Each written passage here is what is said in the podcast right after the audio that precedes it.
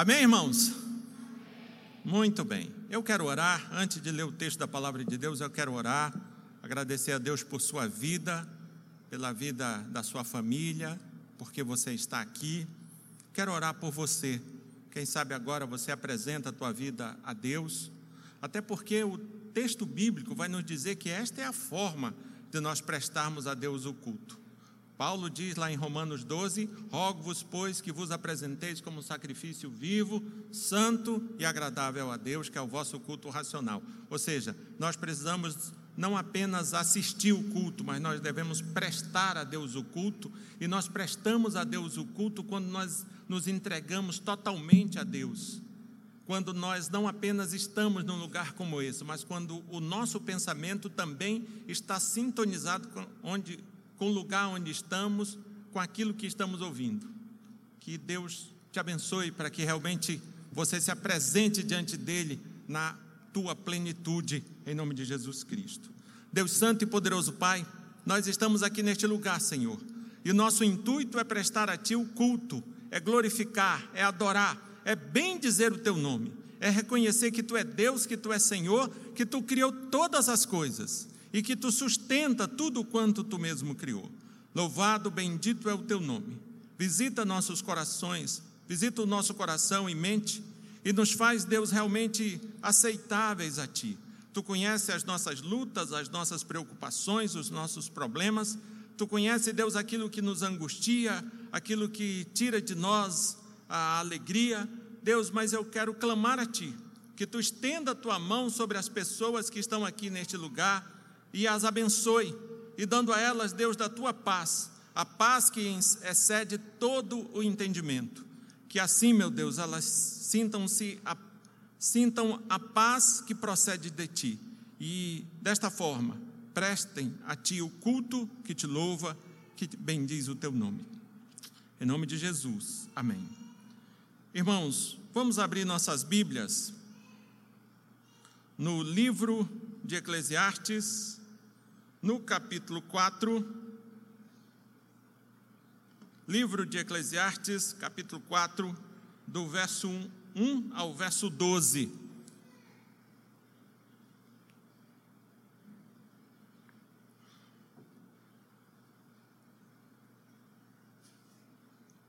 Livro de Eclesiastes, capítulo 4, do verso 1 ao verso 12.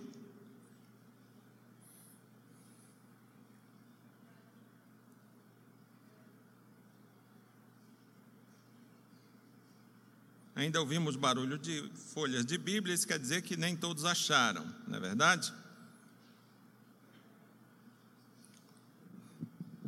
Eclesiastes 4, de 1 a 12.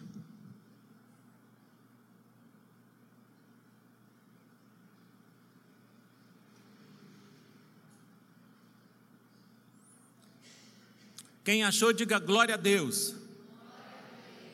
O texto da palavra de Deus, Eclesiastes 4, de 1 a 12, nos diz o seguinte: preste atenção, e eu peço que as crianças se sentem, se acomodem, se acalmem, não só as crianças, mas todos nós, os adultos, enfim, que a gente acalme nosso coração. O nosso culto, ele não é um culto cumprido, é um culto relativamente curto, e a pregação não é, não dura sete horas, é bem menos do que isso. Então acalme o seu coração, se disponha a ouvir a palavra de Deus, se disponha a continuar prestando a Deus o culto. Eclesiastes 4, de 1 a 12, nos diz o seguinte: Vi ainda todas as opressões que se fazem debaixo do sol, vi as lágrimas dos que foram oprimidos, sem que ninguém os consolasse via violência na mão dos opressores, sem que ninguém consolasse os oprimidos. Pelo que tenho por mais felizes os que já morreram, mas mais que mais do que os que ainda vivem. Pelo que tenho por mais felizes os que já morreram, mais dos que do mais que os que ainda vivem. Porém, mais que uns e outros tenho por felizes por feliz aquele que ainda não nasceu e não viu as más obras que se fazem debaixo do sol. Então vi que todo o trabalho e toda a destreza em obras provém da inveja do homem contra o seu próximo. Também isto é vaidade, correr atrás do vento. O tolo cruza os braços e come a própria carne, dizendo: melhor é um punhado de descanso do que ambas as mãos cheias de trabalho e correr atrás do vento. Então considerei outra vaidade debaixo do sol. Isto é, um homem sem ninguém, não tem filho, nem irmã, contudo, não cessa de trabalhar, e os seus olhos não se fartam de riquezas. E não diz: para quem trabalho ou para quem trabalho eu, se nego a minha alma os bens da vida? Também isto é vaidade e enfadonho trabalho. Melhor é serem dois do que um, porque tem melhor paga. Melhor é serem dois do que um, porque tem melhor paga do seu trabalho. Porque se caírem, um levanta o companheiro. Ai, porém, do que estiver só, pois caindo, não haverá quem o levante. Também, se dois dormirem juntos, eles se aquentarão mas um só, como se aquentará? Se alguém quiser prevalecer contra um, os dois lhe resistirão. O cordão de três dobras não se rebenta com facilidade. Oremos ao nosso Deus.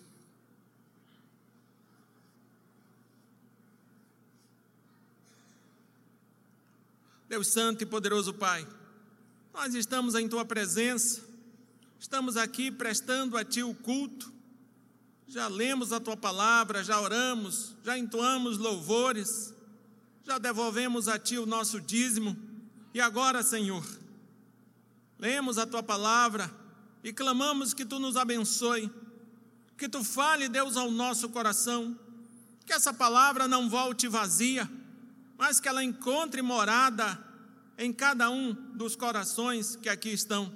Nos abençoa, para que não seja apenas um evento social o que aqui estamos fazendo, mas que seja, sobretudo, um evento espiritual.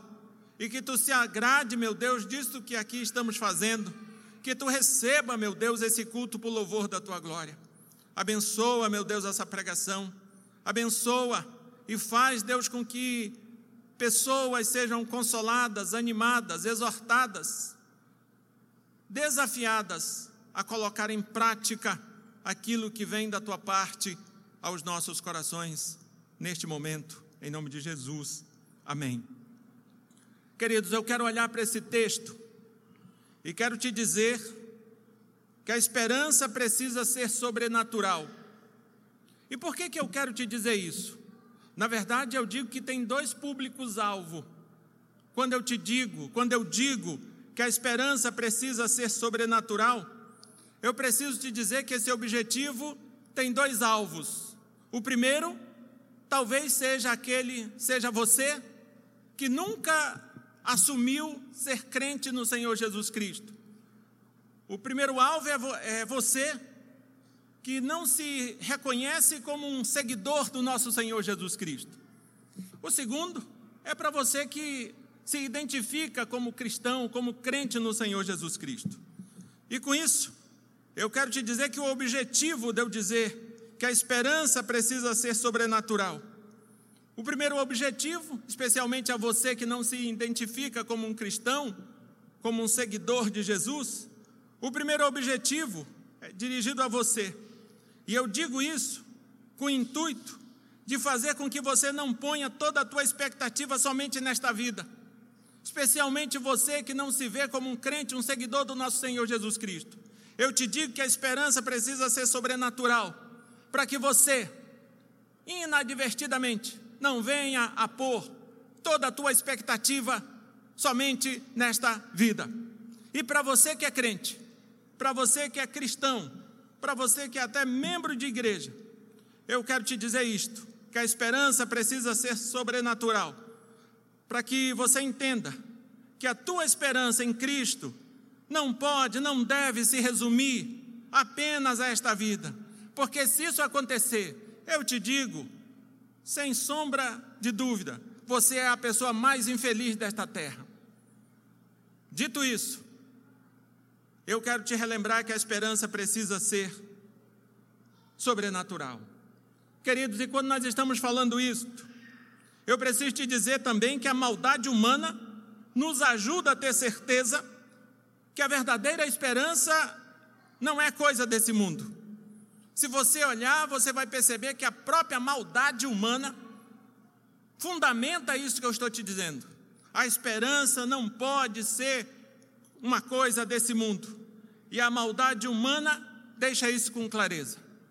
Eu creio que você deve ter visto nos nossos noticiários que nesses dias, nesses últimos dias, a imprensa noticiou que um anestesista foi preso por estupro de vulnerável. Na verdade, esse profissional foi acusado de estuprar, de estuprar suas pacientes. E ele fazia isso enquanto estas estavam anestesiadas para se, serem submetidas a processos cirúrgicos. E outra curiosidade com relação, outra curiosidade aterradora com relação a essa notícia, a notícia vai dizer que com esse médico, informação essa dada pela Polícia Civil do Rio de Janeiro, você vai ver que com esse médico foi encontrado imagens de estupro de bebês. Queridos, você vai ver que casos como esse, que não são raros nos nossos noticiários, devem gerar em nós sim indignação, repulsa, mas também devem deixar claro que a esperança não pode ser coisa desse mundo.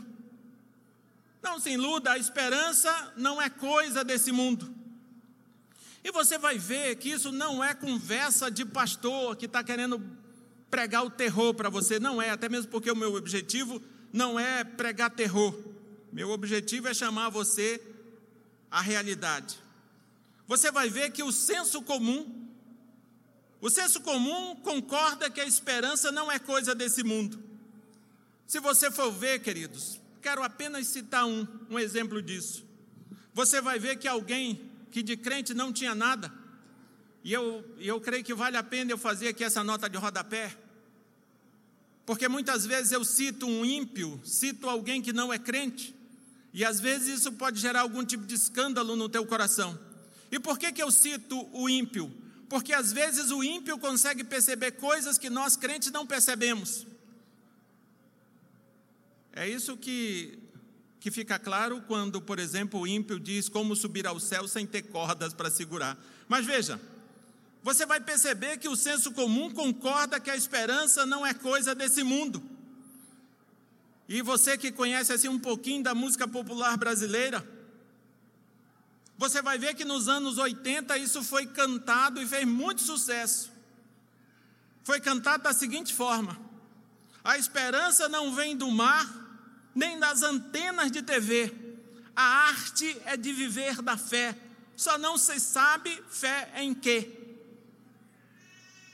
Queridos, por incrível que isto possa parecer, na verdade, essa frase, essa canção, reflete o que é dito em Eclesiastes 3 e em outros lugares da Bíblia também. Mas especialmente em Eclesiastes 3, quando afirma que Deus colocou no coração do homem a eternidade, e a Bíblia vai dizer que devido ao pecado, o homem, a humanidade não, não tem como é, descobrir isso naturalmente. E assim, e o texto de Eclesiastes 3 vai nos dizer isso, e assim, por nossa existência debaixo do sol, ser tão passageira quanto a dos animais, o que fará diferença no nosso dia a dia é a certeza que a esperança não vem de outro senão do próprio Deus. A esperança vem do próprio Deus. Irmãos, nós temos falado de nossa identidade em Cristo. E é importante tratar desse assunto, nossa identidade em Cristo, porque nós vivemos num mundo injusto, mal, caído, quebrado e pautado pelo que é fútil e transitório. É essa a pauta desse mundo: a futilidade, a transitoriedade, o passageiro. Se você quiser, basta você dar uma, uma pesquisada no tipo de música que faz muito sucesso nos nossos dias. Veja o conteúdo dessas músicas, se elas não refletem a futilidade e a transitoriedade dessa cultura, da, do, dos valores, da importância que essa cultura dá a determinadas coisas. Queridos, saber quem somos faz toda a diferença para nós mesmos e para as pessoas com quem convivemos. Por isso é importante nós falarmos, nós temos falado da nossa identidade em Cristo. E sabendo da nossa identidade em Cristo, eu quero te dizer que não importa qual seja o contexto, o ambiente, nós continuamos sendo feitura de Deus, criados em Cristo Jesus para as boas obras. Não importa se o mundo caiu, não importa se o mundo é fútil, transitório, não importa se os valores estão invertidos, eu quero te dizer que você continua sendo feitura de Deus, criados em Cristo Jesus para as boas obras. Ponto.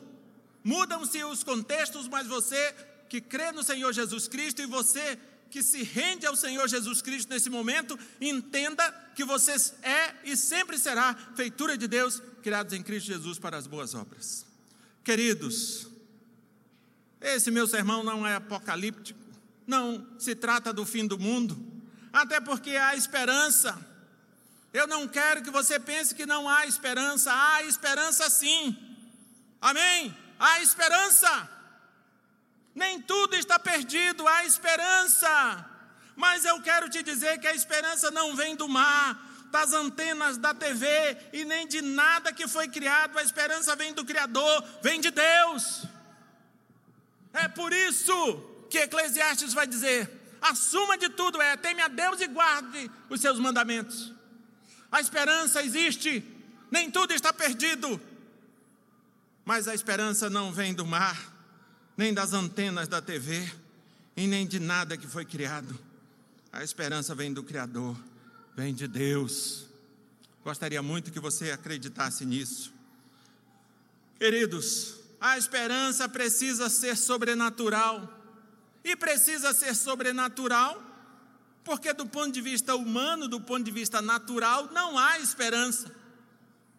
A esperança precisa ser sobrenatural. E eu quero te dizer por que, que ela precisa ser sobrenatural. E quero dividir aqui a minha fala, a minha mensagem em dois pontos hoje.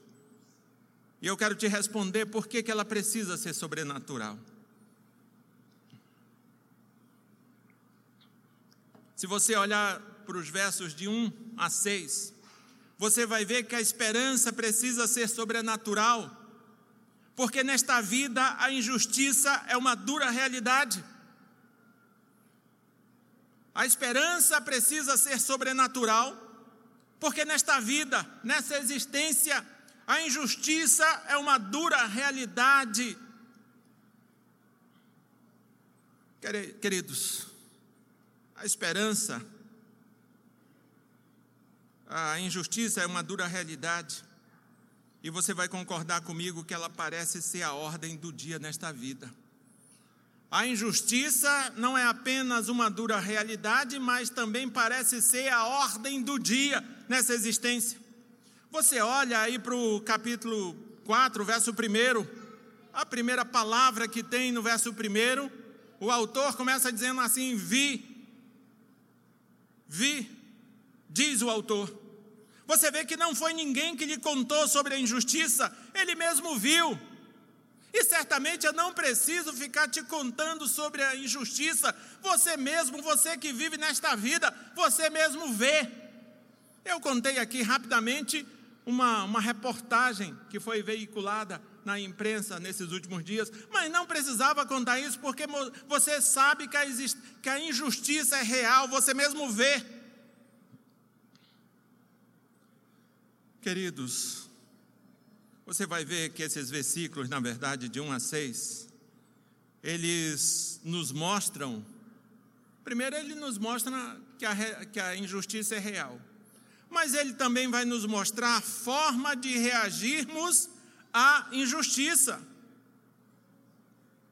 Você vai ver que esse texto mostra essas formas de lidarmos, que as pessoas costumam lidar com a injustiça. E eu digo para você que o primeiro exemplo está aí no versículo 4, a primeira forma de lidar com a injustiça. Então vi que todo trabalho e toda destreza em obras provém da inveja do homem contra o seu próximo. Queridos, uma das formas de nós lidarmos com a injustiça é sermos cooptados pela injustiça e assim nos tornarmos operadores da injustiça. E assim nos, nos tornamos praticantes da injustiça. Você vai ver que o versículo 4 ele diz isto. Ele fala da, da, da, da motivação das pessoas fazerem alguma coisa. Ele vai dizer que esse, essa motivação não é justa. Na verdade, ela, elas são motivadas pela inveja, pelo revanchismo, pela vingança. E quem é movido desse jeito faz mais ou menos a seguinte elocubração mental, o seguinte exercício mental, pensa da seguinte forma: afinal, fomos vítimas da injustiça. É um injustiçado que passa a ser um injustiçador. É alguém que foi desrespeitado e passa a ser um desrespeitador. É alguém que foi abusado na infância e assim acha que tem que ser um abusador. É alguém que foi estuprado e passa a ser um estuprador. É alguém que foi traído e passa a ser um traidor. Assim, queridos, nós nos tornamos operadores da injustiça. E veja, eu não estou inventando isso. O texto de, de Eclesiastes está mostrando que essa é uma das formas que nós lidamos com a injustiça. Se o governo é corrupto, é ladrão, eu também vou ser corrupto e ladrão, vou começar a sonegar o meu imposto, não vou obedecer lei, afinal, o governo não é sensato, não é correto. Queridos, uma das formas que esse texto nos mostra de lidarmos com a injustiça é nos tornando operadores. Antes, para a frase ficar mais bonita, é, sendo cooptados pela injustiça, nos, torna, nos tornamos operadores da injustiça. É isso. Queridos, mas o texto mostra uma outra forma de sermos cooptados, uma outra forma de revelarmos, de demonstrarmos que fomos cooptados pela injustiça. Você vai ver que a outra forma é a indiferença. Afinal, o mundo é injusto mesmo. Isso nunca vai mudar. Por isso, ao invés de perder tempo com isso, vou focar somente na minha, na minha própria vida. Se você olhar para os versos 5 a 6, na verdade eu já li esse texto, eu sempre olhava para o verso 6 e achava que ele estava falando do preguiçoso, mas na verdade ele está falando do indiferente. Você vai ver que os versos 5 e 6 eles não falam do preguiçoso, mas daquele que está vendo a injustiça, a opressão e sabe que algo precisa ser feito, mas prefere cruzar os braços e não se envolver.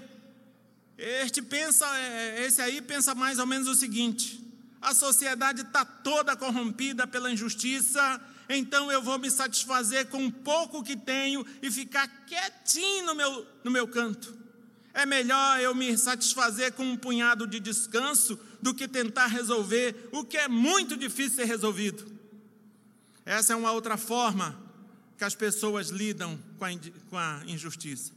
Primeiro, não necessariamente nessa mesma ordem, mas uma das formas é a pessoa se tornar, é você se tornar um operador da injustiça. Você julgar bobo, tolo, aquele que, por exemplo, procura cumprir as leis do nosso país. Você chama ele de, de tonto. O cara que consegue pagar os impostos corretamente, de cumprir a lei, esse é até é criticado por você, porque na verdade você se transformou num operador da injustiça. A outra forma é a indiferença. A outra forma é eu achar que é melhor me satisfazer com um punhado de descanso do que tentar resolver o que é muito difícil ser resolvido. Queridos, mas se nós olharmos para o texto de Eclesiastes, nós vamos ver que Eclesiastes, o autor de Eclesiastes, nos diz que nós não podemos nem ser operadores da injustiça e nem indiferentes à injustiça. Nós não temos essa opção. Não é correto ser operador da injustiça, não é correto se comportar de forma indiferente à injustiça. Talvez você já viu alguém, e eu digo alguém de forma errada, dizer que Eclesiastes 4, 2 e 3 defende o suicídio e o aborto. E as pessoas que de forma errada, que erradamente dizem isso, que Eclesiastes 4, 2 e 3 defendem, defende o suicídio e o aborto, dizem isso porque o texto diz que é feliz quem já morreu e é mais feliz ainda quem ainda não nasceu. Você vai ver que o texto diz isto. É feliz quem já morreu e é mais feliz ainda quem nunca nasceu. E aí, há alguns que gostam de distorcer o texto sagrado Estão dizendo que, na verdade, aqui o texto está defendendo o suicídio e o aborto. Queridos, mas é importante nós olharmos para esse texto e perceber que o que temos aqui não é a defesa do suicídio ou do aborto, mas a clara indignação contra a injustiça e a opressão. O que está sendo dito nesses versículos é que é melhor nem viver se for para se conformar com a injustiça, com a opressão que é feita àqueles que foram criados à imagem e semelhança do nosso Deus. Se for para você se conformar com isso, se for para você ser um operador disto, se for para você dar de ombros a isto, é melhor você nem viver. É disso que o texto está falando, e ele fala isso para mostrar a profunda indignação dele perceber isto, da, dele perceber a injustiça e a opressão. Ele diz isto. Ele não está falando de suicídio nem de aborto, mas ele está demonstrando a profunda indignação dele. Indignação essa que nós também deveríamos manifestar. Queridos, que eu e você jamais nos acomodemos diante da injustiça, mas que sempre nossa postura seja a indignação que a gente sempre fique indignado diante da injustiça, diante da opressão. Porque se assim não for, na verdade nós já nos tornamos um operador da injustiça, ou talvez alguém que é totalmente indiferente à injustiça. Queridos, a esperança é sobrenatural, porque nesta vida a injustiça é uma dura realidade.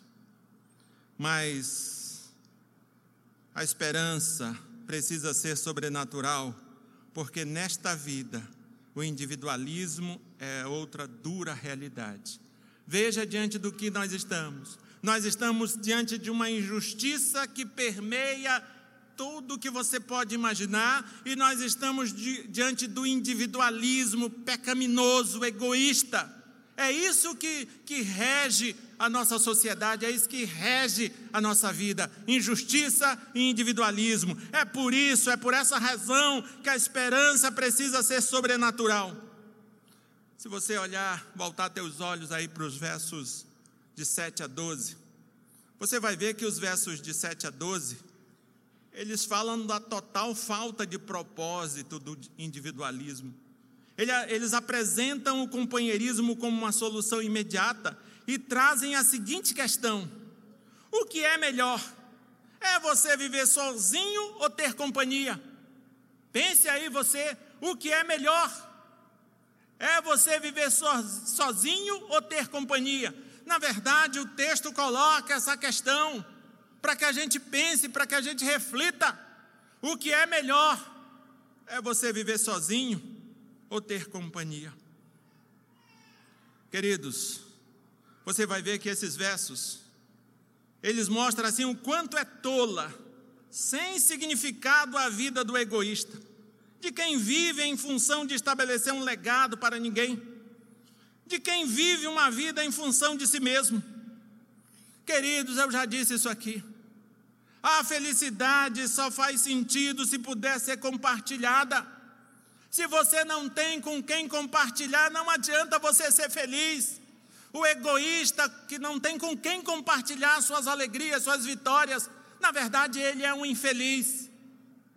Pense no que você faz quando alguma coisa muito legal, muito jóia acontece contigo. Você não procura imediatamente alguém que você ama, alguém próximo de você, para compartilhar esse negócio? Porque a felicidade só faz sentido se puder ser compartilhada. Se eu não puder compartilhar a felicidade, não é felicidade. É por isso que o verso, o verso 8 vai dizendo assim: então considerei, o verso 7 vai dizendo: Então considerei outra vaidade debaixo do sol. Isto é, um homem sem ninguém, não tem filho, não tem irmã, nem irmã, contudo, não cessa de trabalhar. Seus olhos não se fartam de riquezas e não diz: Para que para quem trabalho eu? Se nego a minha alma os bens da vida? Também isto é vaidade. Também isso é transitório, é passageiro, é enfadônio. Ou seja, o egoísta, na verdade, ele vive uma vida muito miserável, sem sentido. E eu preciso perguntar uma coisa para você, meu querido. O que você quer com essa vida que você vive? Que movido pelo teu próprio egoísmo se isola, vive desconectado, não usufrui das amizades que poderia ter e nem do que tem, que não investe em relacionamentos, que o que que você quer com esse tipo de vida que você tem, meu querido? Irmãos, olhe para os versos de 9 a 12, que você vai ver que os versos de 9 a 12 dizem que dois é melhor que um, que melhor do que uma vida isolada e egoísta é viver cultivando o companheirismo, que melhor que melhor é cumprir não apenas um mandato cultural, ou seja, trabalhar, ganhar dinheiro, mas também cumprir o mandato social, social relacionar-se, amar o próximo como a si mesmo. Contudo, queridos, o contexto de Eclesiastes vai nos dizer que, mesmo o companheirismo sendo bom, saudável e bíblico, não pode ser a base da nossa esperança quando pessoas transformam os seus relacionamentos em fonte de esperança. Sabe o que, que acontece?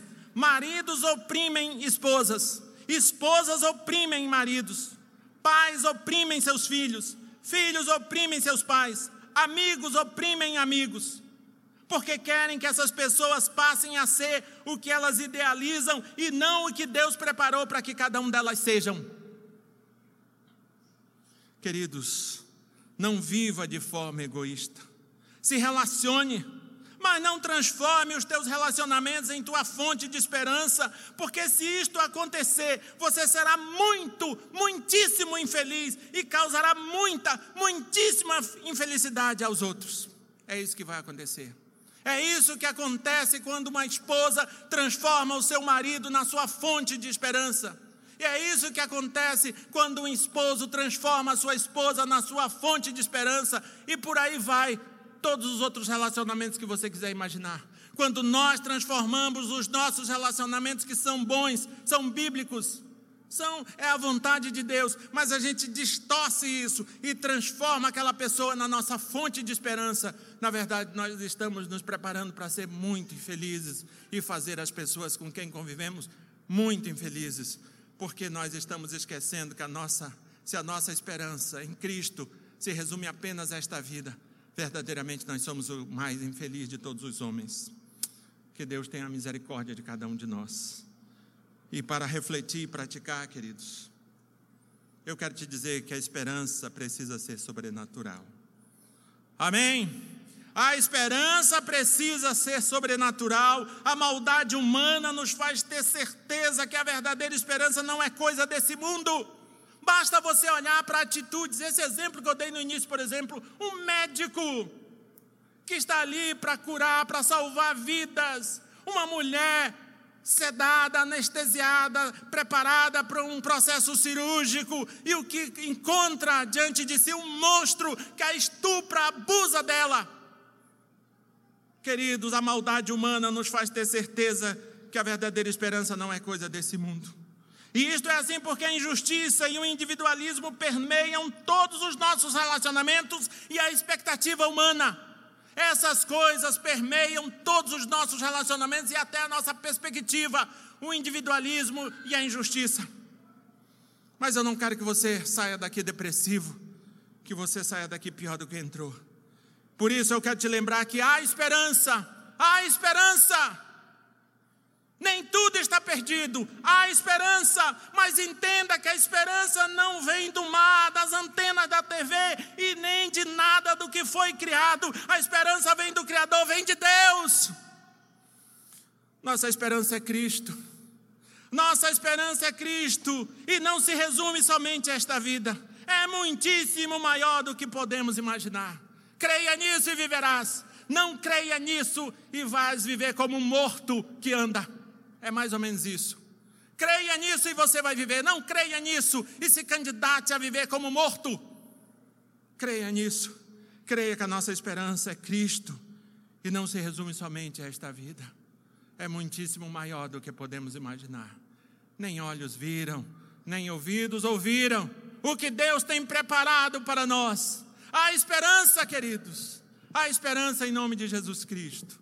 E que Ele mesmo te abençoe e anime teu coração, para que você viva em toda e qualquer circunstância, lembrando que você é feitura de Deus, criado em Cristo Jesus para as boas obras. E a você que nunca entregou a tua vida ao Senhor, que você possa tomar a decisão de a partir de hoje viver também assumir a identidade que Cristo te dá, e assim você possa ser feitura de Deus, criada em Cristo Jesus para as boas obras. Lembrando que as boas obras é anunciar, é crer no Senhor Jesus Cristo. Se não houver fé no Senhor Jesus Cristo, tudo quanto você possa vir a fazer é nada diante de Deus. Já lembrei aqui e lembro de novo: até a lavoura do ímpio é pecado. Então não adianta você fazer nenhuma boa ação se antes você não entregar a tua vida, o teu coração ao Senhor Jesus Cristo. Qual é a outra boa notícia? A outra boa notícia é que você pode fazer isso hoje, agora, você não precisa ir a Roma. Você pode fazer isso agora, onde você está, em nome de Jesus Cristo. Entrega o teu caminho ao Senhor, confia nele e o mais ele fará. Amém, irmãos? É por isso que o Evangelho é boa nova porque Ele nos traz uma excelente notícia para nós que temos consciência que não há esperança nesse mundo. Ele chega com, com a suave notícia: há esperança sim, e basta você entregar a tua vida ao Senhor, confiar nele e ter certeza que o mais Ele fará. E você se agrade do Senhor, porque se você se agradar do Senhor, você vai ter esperança. Em nome de Jesus Cristo. Vamos ficar de pé e vamos orar. Não vou chamar você aqui à frente, mas eu desafio você que nunca entregou tua vida ao Senhor, que você faça isso de onde você está. É simples. Diga: Eu creio no Senhor Jesus Cristo como meu Senhor e Salvador. Eu entrego a minha vida ao Senhor. Eu rejeito toda a minha individualidade, toda a minha autonomia, todo o pecado que pautou a minha vida até esse momento e entrego a minha vida completamente ao Senhor. Diga isso. Diga isso no teu coração. Entrega a tua vida ao Senhor, confie nele, o mais ele fará. Porque se você não fizer isso, você não tem esperança. Na verdade, você é um morto que caminha. E você que é crente e está quebrado, o teu relacionamento não está como deveria estar com o Senhor. Que você busque conserto em nome de Jesus Cristo que você se atire aos pés do Senhor nessa noite, em nome de Jesus Cristo. Que você não saia desse lugar com o coração como entrou, cheio de rancor, cheio de amargura. Que você não seja mais apenas e tão somente um mero assistidor de culto. O crente não assiste culto, o crente oferece culto a Deus.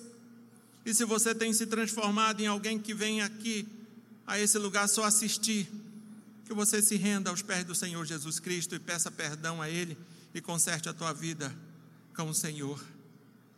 Tem um hino no inário presbiteriano que diz que amanhã pode ser muito tarde. E nós, às vezes, empurramos com a barriga muitas decisões que podem transformar todo o nosso viver. Nós cremos na soberania de Deus, mas cremos também na responsabilidade humana. E esse hino diz que amanhã pode ser muito tarde. Hoje é o dia. Oremos ao nosso Deus. Deus Santo e poderoso Pai, nós estamos em Tua presença Vivemos nesse mundo mal, caído, fútil, transitório. Vivemos nesse mundo, Deus, que do ponto de vista material, do ponto de vista natural, não há esperança alguma. Por isso, nossos olhos se erguem aos montes e a gente fica certo que o nosso socorro vem do Senhor. Igual o salmista teve a certeza, nós também queremos ter essa certeza que o nosso socorro não vem desse mundo, mas o nosso socorro vem do Senhor, a nossa esperança vem do Senhor. Meu Deus, se alguém aqui neste lugar, em algum momento, fez uma oração entregando sua vida ao Senhor, que tu o receba em nome de Jesus Cristo, que tu confirme essa oração, que tu toque no coração dessa pessoa e faça, meu Deus, com que ela ela dê tratos a essa confissão que ela fez aí no coração dela, que ela procure a liderança da igreja, que ela procure oficializar essa decisão que ela toma neste momento. Deus, se algum dos teus filhos e filhas que estão aqui buscam estabelecer contigo um concerto, que tu cele esse concerto em nome de Jesus Cristo, que tu dê a devida validação a esse concerto. E assim, meu Deus, todos nós possamos sair daqui deste lugar muito melhores do que entramos. E assim, meu Deus, possamos sair daqui deste lugar crendo que há esperança, mas a esperança não vem de nada do que foi criado, a esperança vem do próprio Criador, a esperança vem do Senhor Jesus Cristo. Deus, que tu nos abençoe, em nome do Senhor, amém. E que o amor de Deus, o Pai, a graça do Senhor Jesus Cristo e a comunhão com o Espírito Santo nos façam lembrar a todo momento que a esperança precisa ser sobrenatural e assim possamos verdadeiramente entregar o nosso caminho ao Senhor, confiar nele e o mais ele fará. Em nome do Pai, do Filho e do Espírito Santo.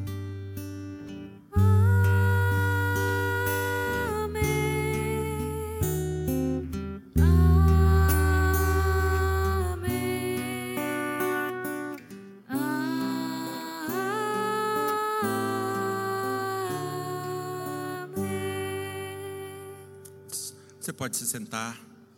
Lembrando que lá no anexo nós temos uma deliciosa cantina. E aqui na nossa cantina você não espera mais do que 10 minutos para ser atendido. Lá fora, às vezes, você espera 40 minutos e, como eu, às vezes nem é atendido. Uma vez eu esperei mais de uma hora e, ao final, nem o meu pedido não veio. Espero eu chegar até a porta. Que Deus te abençoe.